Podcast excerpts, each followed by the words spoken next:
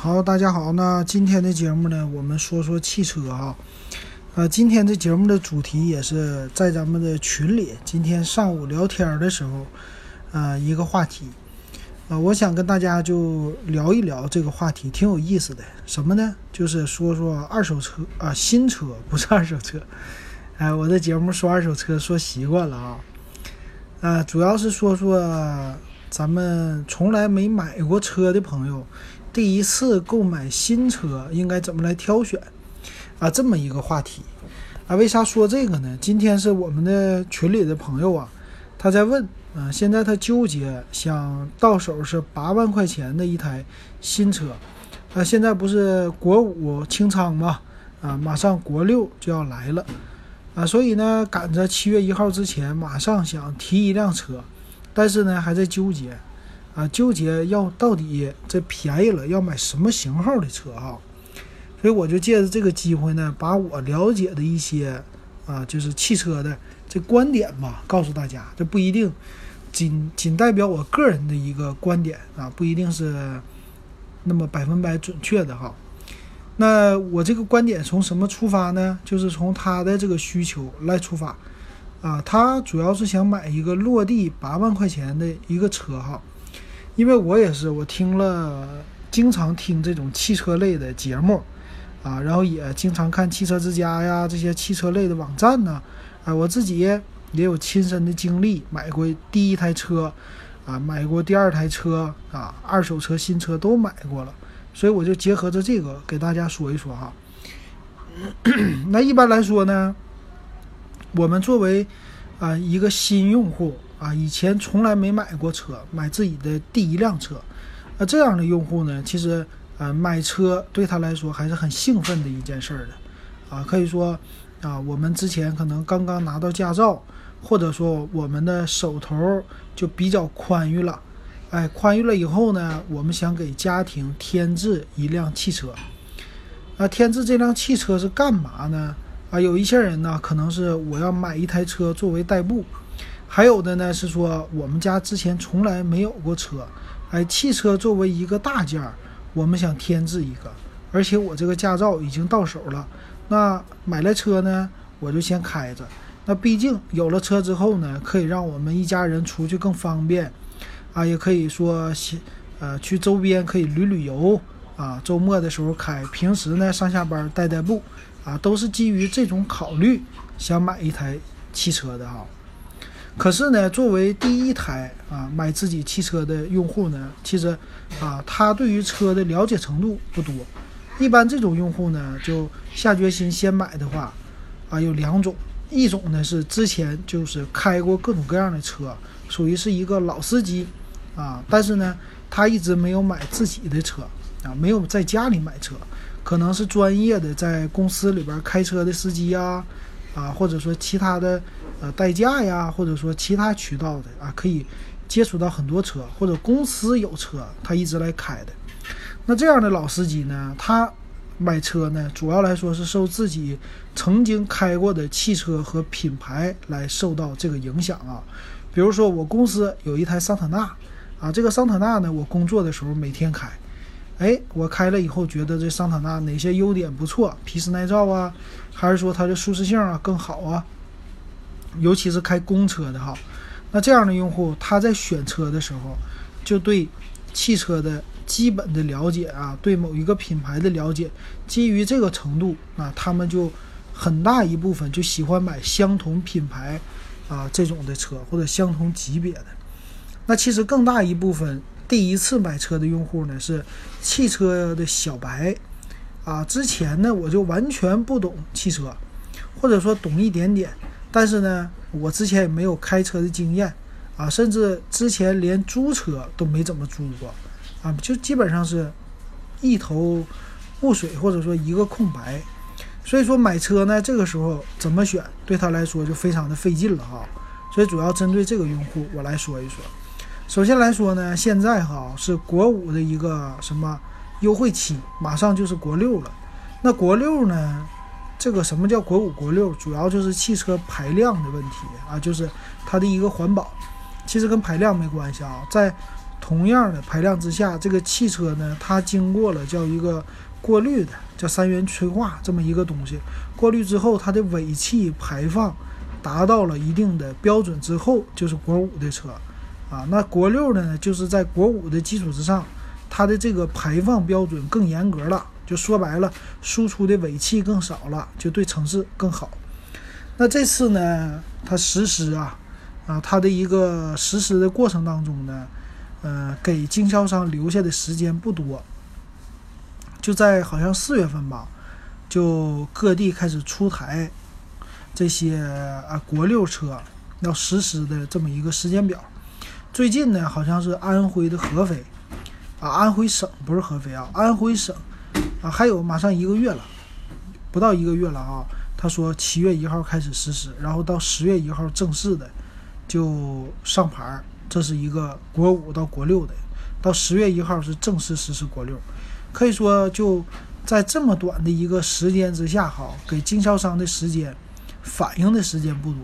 所以经销商呢，他们在手里边积累了大批的车，这是厂家摊派给他们的啊，让他说你多进车，进了车卖完以后，我给你的返点更多啊，所以说积压了这么多车，他们卖不出去，害怕砸在手里，因为没法上牌的嘛。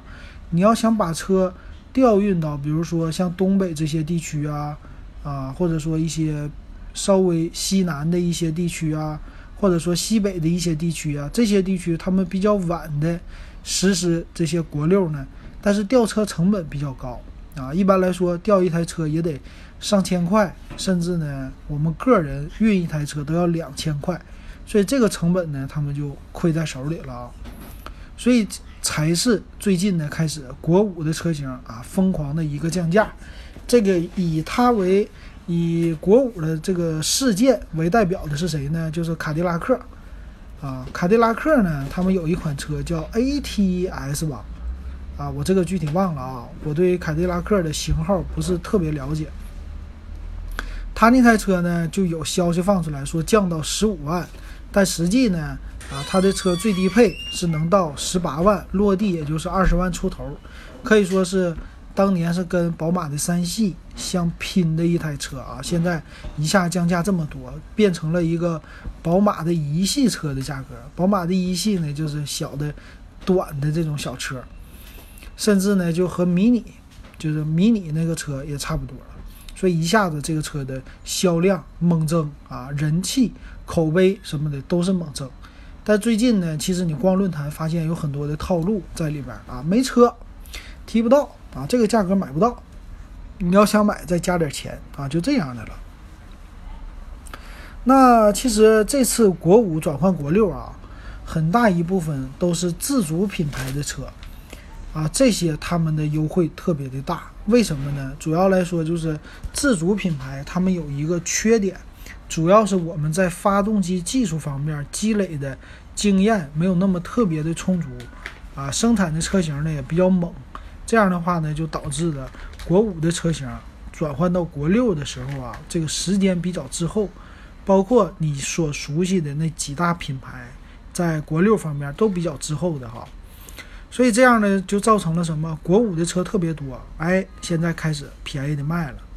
所以今天我们这位网友也是，他说。啊，他想看的是一个荣威的 i 五，还有呢是什么？啊，对比合资的一个现代的悦动，啊，就这两款车，他能接受的落地都是啊八万块钱，然后呢买一个国五车，因为现在啊，我们大家都是有这么一个心理，就是买一个车呀，它便宜，或者买个手机它便宜，啊清仓的时候我要不要买？其实买汽车和买手机有时候理论非常的像的哈，比如说咱说一台手机啊，就比如小米八啊，小米八现在我们都知道了，属于是去年的机器了，现在就是在清仓啊。但是你再往前推一下，那个小米六 X 这个机器基本上属于是已经被淘汰了啊，它就开始清仓。那小米八如果清仓呢，现在卖一千九百九十九啊，我会觉得还是有点贵。但是突然他们家说，最后的我们家就剩这一个月可以卖了，一个月之后我这手机就不能入网了啊，就不能发这个入网许可证了。这样的话呢，小米家一下子大批量的，说我一千五百块钱我就要把它卖掉。那这样的时候呢，很多用户就会考虑了，哎，这个手机不错呀，这手机到现在来说还比啊用起来还不错啊，我要不要买？它的价格呢，也就是一个什么骁龙七幺零的价格，哎，比较动心了啊，是这样的，他就啊为了使用两年呢，啊他就觉得还不错，那我就买吧，可能会是这样。那汽车也是同样的哈，其实这个国五现在的车厂家的宣传。大家都是一窝蜂的往下降价，所以很多人呢对它的预期就是我可以捡一个便宜啊，在转换期间以稍微便宜点的价格呢，比平时稍微便宜点的价格呢，我买一台国五的车型，这样的话呢，我不是少花个一万块钱、两万块钱的嘛？但是呢，我想说的哈，其实买的没有卖的精啊。对于厂家来说呢，它一台汽车的生产的成本可以说。啊，不是你想象中的那么高的。比如说，这位网友他买的一台车是八万块钱落地哈，所以这车价基本上也就是六万八、七万这样的，那八万块钱就可以落地了。所以买个六七万块钱的车呢，这个车的成本甚至也就不到一半啊，这么一个成本。但是七七八八加起来，再加上啊厂商的利润啊，到 4S 店手里边，他卖这一台车甚至都是亏钱的。啊，这种的，那像这样的国五车型，到底现在值不值得买呢？其实按理说还是值得买的啊。那一般我们买车的人呢，都追求的是汽车的一个啊实用，不要有那么多的小毛病。还有一个呢，就是汽车的保值率。我在拥有了之后卖卖出去以后，到底能卖多少钱？那其实有的人他就纠结了，说相同的车型啊，国五的时候，你看现在它往下降价了。那降价以后是不是呃我得赶快买一台？那到国六的时候是不是它就涨价了？因为很多 4S 店的这些销售们都跟他说：“哎，你买吧，啊，你买这国五的车型，我们现在有非常大的优惠啊。到国六的时候呢，这车价不但没有现在的优惠，而且还会涨价，会涨个两三千块钱。那你看看你到底买哪个？”啊，你选一选，那中间你差了一万块钱，相同的车型，其实对你老百姓来说，你国五的车型、国六的车型，它只是一个排量的，就是排放的问题，啊，排到空气里的这个污染物的问题。但是对我们来说，这个车型除了发动机中间的，就是这个过滤的设施会变的，其他方面是不变的。啊，有的车呢，发动机因为它有了什么这个叫催化呀。三元催化的这么过滤啊，有的发动机呢功率上升，有的发动机功率下降啊，每个车型调整的是不同的啊，只是这个方面的一个分别，其他方面呢，这个车型里边就没有什么变化了，驾驶体验、舒适度啊、车辆配置啊，这些都是一模一样的。那大家就想了，那你看我中间差了一万块钱，哎，如果我近期要买车，可能是十月份买车或者九月份买车，哎，我这个车呢？你看我这两个月、三个月，如果现在不买的话，过两三个月之后买，是不是我就贵了，多掏了一万块钱呢？啊，因为现在便宜嘛，那这样的话我不就不值得了吗？那我得赶着现在来买。所以说，现在的这个事儿呢，就变成了大家一窝蜂的，无论是懂车不懂车的人，都在看车啊，都觉得车便宜，那我得赶着这个风潮，因为。全中国的人呐，老百姓都有一个就是贪便宜的心理。其实全世界老百姓都一样啊。但是呢，我还是那句话，买的没有卖的精啊。在跟销售打交道的过程当中呢，其实人家销售人员也不傻，他知道你这个用户哪个用户啊对车了解，哪个用户不了解，聊聊天儿可能有的就比较知道了。所以有的人呢，他只是为了赶着媒体报道的这个低价。啊，一窝蜂的就往里边涌，想投机是吧？买一个比较便宜的车来使用。但是这种情况下呢，我们可以想一想啊，其实现在很多的车啊，有新车，有库存车，它呢如果都是国五的话，对于销售来说都要把它卖掉。所以说，很多的小白呢可能会遭遇，有可能会遭遇这种情况，就是在你不知道的情况下，比如说，哎，我现在。给你的车型啊，比如说这车是六万块钱，或者说标价七万块钱，我给你打折，给你打折呢，打到六万，哎，六万块钱给你便宜一万，不错吧？然后你上牌，可能就是啊七万出头，比你预算还低。哎，你觉得买这车合适不？告诉你，如果你再不买，这车就要涨价了啊，下个月就涨价。但是呢，等你提车的时候，你会发现啊，这个车很多人啊，小白他不知道这汽车的生产日期的名牌在哪啊。其实开有的车啊，开着两个车门，在车门侧边的侧框上，那上边就写着汽车的一个生产日期。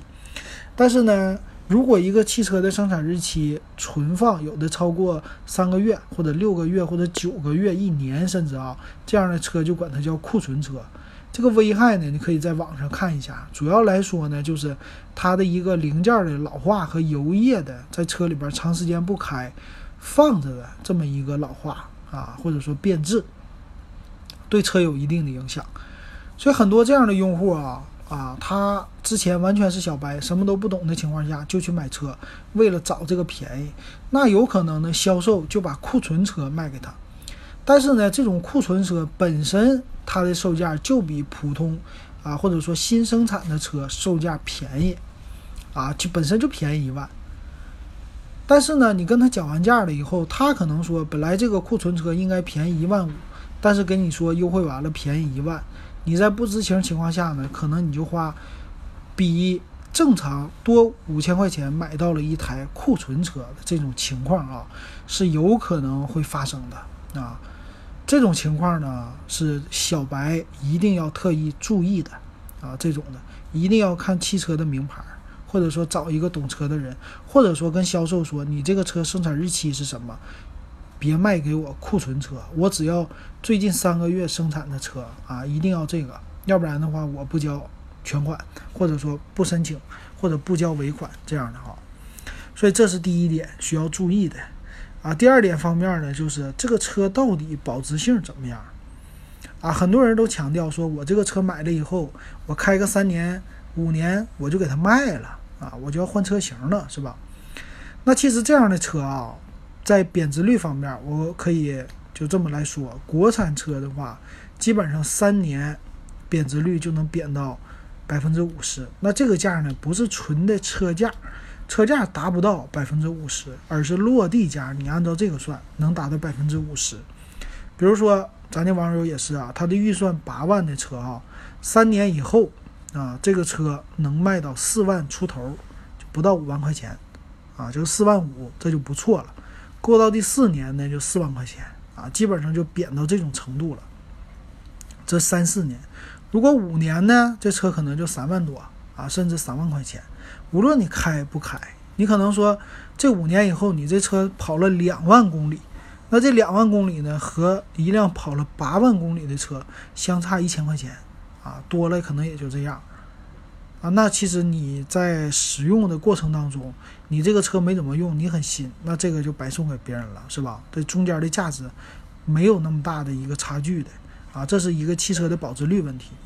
所以说国五、国六的车，他们的保值率。在哪方面不同呢？就是因为你可以按照你的一个落地价来算，比如说国五的车啊，落地价是八万，那国六的车呢，可能比它优惠少一点。咱们按照现在来说啊，其实呢现在还没有，可能国六的车稍微贵一点，比它贵个五六千块钱啊这样的。那相应的啊，三四年之后的折旧率呢，他们俩在落地的价基础之上，折旧率是相同的啊，这一点上你可以放心。国五、国六的基本上是一样的，啊，这种的，所以说你那你就知道了，啊，其实你现在买和过一段时间买国六的，你花的那个钱和折旧的钱基基本上都是差不太多的哈，中间的这个你开三年以后，国五、国六其实差别并不大，这一点是可以肯定的，从之前的。国四和国五的车可以分出来，比如说现在你像我那个车，吉利的帝豪啊，你现在看，二零一五年是个分水岭，是国四到国五的一个排放的标准的过渡。啊，我那车就是国五的啊，国五的车型和国四的车型在二手车市场，其实二手车完全不看啊，其实无所谓国四还是国五，只看一个车况啊，基本上就 OK 了，所以我们用户现在。就关注的这个啊，我们把这个点其实放大，放大了很多倍，啊，就觉得它这个中间国国五、国六，我纠结一下价格，我纠结一下，可能占到我要买车的意愿的百分之六十，啊，不是这个价格，不是这个排放的，我就不买，啊，这个百分之六十的原因。如果剩下百分之四十呢，就是说其他方面的这汽车的了。还有的人呢，看车型，本来他选的看好了一个车型，但是呢，另外一个车型优惠更大了，所以说他可能就因为价格的原因，就把自己的选择给放下了，啊，就选择那优惠更大的了。各种各样的情况都会发生。那到底怎么来选一个这种车呢？啊，我的听了这么多的别人说的哈，我的简单的一个总结是，买第一台车的时候千万不要着急，啊，这是我个人经验。不要着急是什么呢？因为你之前没有开过一台车，啊，你不太懂，所以这样情况下呢，你最好呢，每一个你选择的车型都去试驾一下，不要着急买，不要被销售给忽悠了啊！就是快点交钱，交钱今天就有，明天就没了，这车就卖完了。嗯，为什么要经常就是多多试驾呢？这些车啊？主要来说呢，就是因为我们没有经验，我们不知道某个车型长期开起来到底适不适合我们啊。如果你是一个老司机，你经常开某些车型的话，你会开另外一款车的时候，你马上就会有比较。哎，这个车的呃过个坑坑坎坎，它的减震怎么样？开起来油门好不好踩？沉不沉？离合档位好不好挂？离合好不好踩？硬不硬？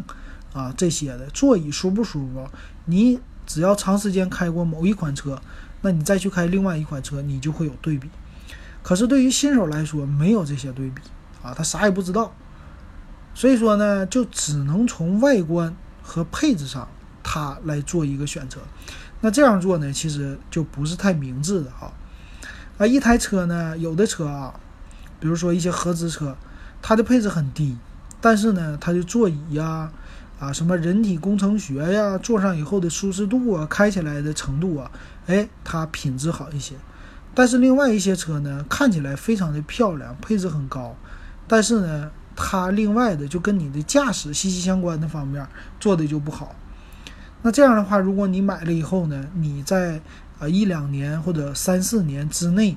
你都是没有一个太好的体验，在基础的一个基本驾驶上面。你都不能得到良好的体验，那这样的话，再多好的配置也没什么用，而且这些配置会很快过时的啊，这个东西。所以说买车的时候，我给新手的建议哈，一定要去试驾，哪怕你就是开车开的不是那么特别的好，你也要去试驾啊，坐上去感受，开起来听听它的声音，感受一下基本的功能。哎，你多开几个，比如说货比三家。啊，你搞它两三款车去开，你基本上也能开出一些这汽车之间的一个差距的啊。那这是保值的事儿啊，和这个选车的事儿也都给大家说了。那现在到底值不值得买国五的车型呢？啊，我是觉得呢，有一些车型还是值得买的啊，毕竟呢，它的售价比较低。但是呢，我们在跟销售谈的时候要擦亮我们的眼睛。那汽车其实它有一个价位啊，就像咱们打游戏的时候有段位，汽车也有价位之分。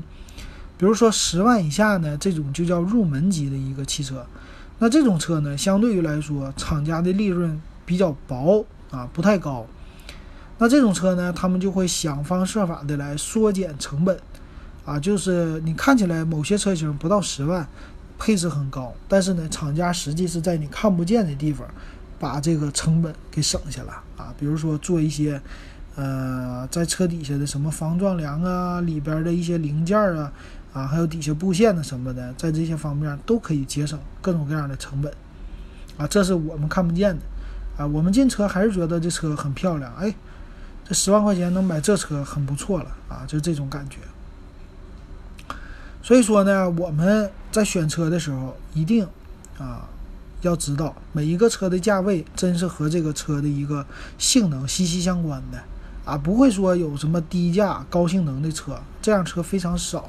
品牌也非常少。所以你买车呢，挑的话，十万块钱是一个档，十万到十五万啊，十五万到二十万，二十万又到三十万，再往上的是各个样各样的一个档次。所以一般来说呢，呃，家庭的入门车，很多人都在选十万块钱以内的啊，这样的车呢，他觉得反正是一个代步嘛，而而且我也不懂，而且呢，反正家里边的第一辆车，哎，能照顾一些面子，然后呢，我也做一些代步，我家里又不用花太多的钱，所以很多人呢，第一台车往往都选择比较便宜的啊，十万块钱以内的。那这样的车型，其实我们就不要奢求它的啊。耐用度啊，或者说它的一个什么噪音控制啊、舒适度啊这些东西，其实它毕竟它就是一个最基本的功能，就是代步啊，这是它的一个入门级车。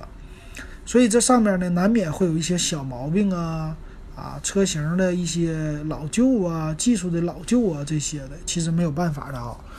啊，这些价格的车主要是走量，然后是十到十五万之间。那这个上边呢，其实还可以选择的车型就非常的多了，比十万块钱以下的，而且因为价格上去了，相对于来说成成本还有利润稍微高一些。利润高的话呢，厂家就会在这个基础之上给你加一些，比如说舒适度啊、噪音的控制啊、啊车辆的功率啊这些乱七八糟的啊，都会给你往上加，所以相应的来说车价也是上去的。再往上就十五到二十万，二十万到三十万这种，过了二十万都算是比较豪华的一个车型了啊。那这样的车型呢，其实过了二十万之后，就开始讲究更多的是舒适度了啊，还有驾驶的一个感受了。那其实呢，可以说就基本上能满足很多家庭的一个需要了。再往上那种豪车呢，就不是普通家庭的需要了。所以其实我们在选车的时候呢，可以这样来选。啊，要么你直接你就先上到一个中端的，比如说十五万左右的一台车，这是作为你们家起步的车，第一台车。那这个车型呢，基本上你在选择的时候，选择一些大的品牌。啊，有的时候选车可以这么选，对于小白来说，最基本的选法哈，保证让你选到一个保值率高，而且呢毛病不一定那么特别多，还好卖的车。选谁呢？你就看销量排行榜。啊，每一个，比如说轿车销量排行榜的前十名啊，你就在这里边选，你不要超过这十名，第十一名你都不要选。SUV 前十名在这里选。那像这样的车型啊，它有一个好处就是车的销量特别的大，销量大的成车呢，它相应来说啊，街上跑的比较多，相应来说它的保值率会稍微高一点啊，因为说保有率、保有量比较大。将来修起来呀，配件什么都比较好找，而且呢，这是全国老百姓的一个选择啊。反正你是随大溜，别人选错了你也跟着选错，但总比你选一些小众车型啊，你的试错成本更低，知道吧？所以这样的话呢，你选择排行榜前十的这种车型，你不会出太大的一个啊概率说这车不好啊，就是买到一个次品呐，或者说买到你不满意的车哈。那这样的车型基本上都会令你比较满意的，而且外观看起来也有面子，啊，也能照顾到别人的一个需求，就是看开这个车，哎，不错啊，别人会给你竖竖这个大拇指。比如说，经常国产轿车就什么朗逸、卡罗拉呀，什么什么的这些车型哈，哎，这些车型你开出去，别人无论懂不懂车，看到你的车以后，懂的老司机说，哎，不错，你买这车销量挺高的，质量还 OK。那不懂车的人还说呢，你这车看起来 OK，啊，街上经常见到，不错，啊，这个时候呢就能够把大家的面子全都照顾到，给你自己也有一些虚荣心，都照顾到。啊，然后你价格呢花的肯定是比那些销量低的车稍微高那么一点点，但是啊，保值率同样也上来了，所以相对于来说的损失就开个四五年。我们车卖的时候的损失呢，不一定会比那种小众车型更大啊，可能是比它损失还少一点啊，这是一个卖车的方法哈。所以说总结一下哈，最后说的买车的方法就是先不要贪便宜，那么着急的买，先试驾，跟销售好好谈，不要提到库存车，如果提库存车，让它再便宜一些。然后呢，选车型的时候就选择一些比较大众的车型作为你的第一台车。当然，你选择第二台、第三台那就无所谓了啊，因为你已经懂了，你已经知道自己的需求是什么了。知道这个的时候，你就不用管它什么品牌呀、什么别人怎么看了。我得先满足我的需求啊，满足我的需求，这就是我认为最好的车。然后长时间的，你可能就比第一台车开的时间更长了。啊，这就是我们的一个选车，我的一个选车经验啊，简单的分享给大家。行，那今天这个说车的节目咱们就到这儿，感谢大家的收听。